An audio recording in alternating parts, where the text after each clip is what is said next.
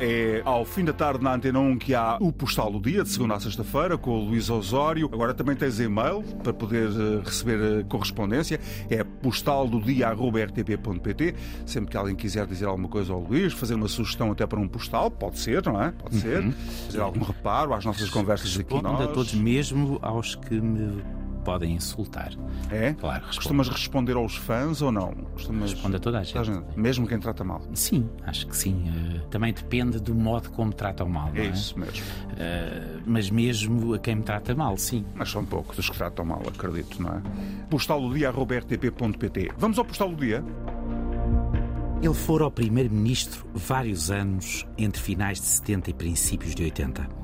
Na Holanda, conseguira a proeza de ser respeitado durante toda a vida. Nascera para ser advogado e fazer compromissos com quem não pensava como ele.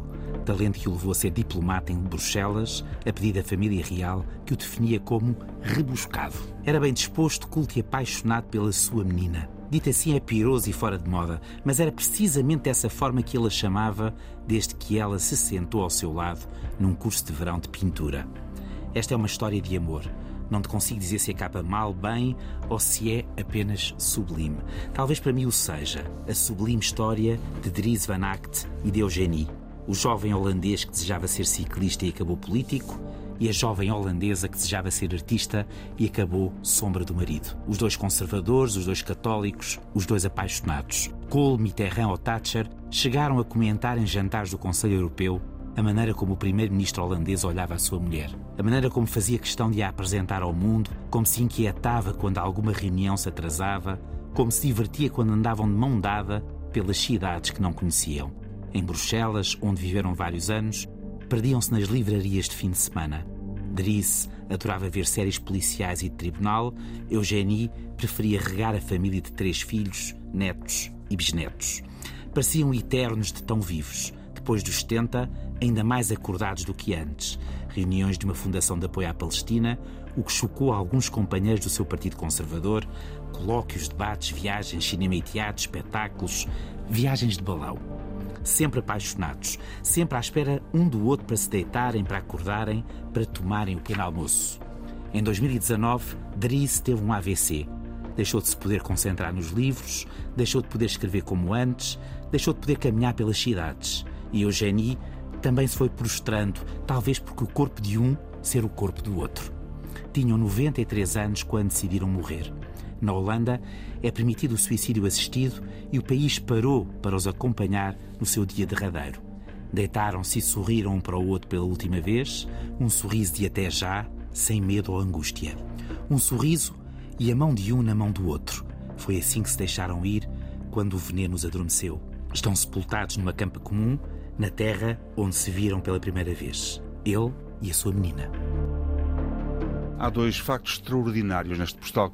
Há mais do que isso, mas há dois, duas coisas que me eh, tocaram especialmente. Duas pessoas que viveram tanto e que deixaram de ter encanto pela vida porque se amavam mais um ao outro do que ao que restava da própria vida, não é? Sim, é sempre muito comovente quando vemos que o amor pode resistir, que pode resistir uma vida inteira, não é? Conheciam-se e estavam casados há 70 anos. Mas com aquela angústia que é que pena não prevalecer sobre a morte, não é? Sim. Porque a morte é, é o fim de todas as coisas. É como se eles lessem um livro comum Sim.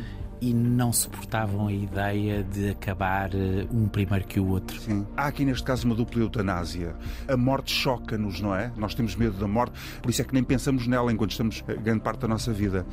E, no entanto, não, não conseguimos deixar de, de ouvir esta história e de não ficarmos chocados com esta morte, não é? Sentimos até, é, é estranho que eu vou dizer, mas carinho por esta morte, não é? Sim, porque porque o amor é mais forte do que a morte e aí prevalece sobre a morte. Porque esta é uma história, eles viveram tanto, conheceram todas as pessoas relevantes nos últimos eh, 50, 60, 70 anos na história da Europa.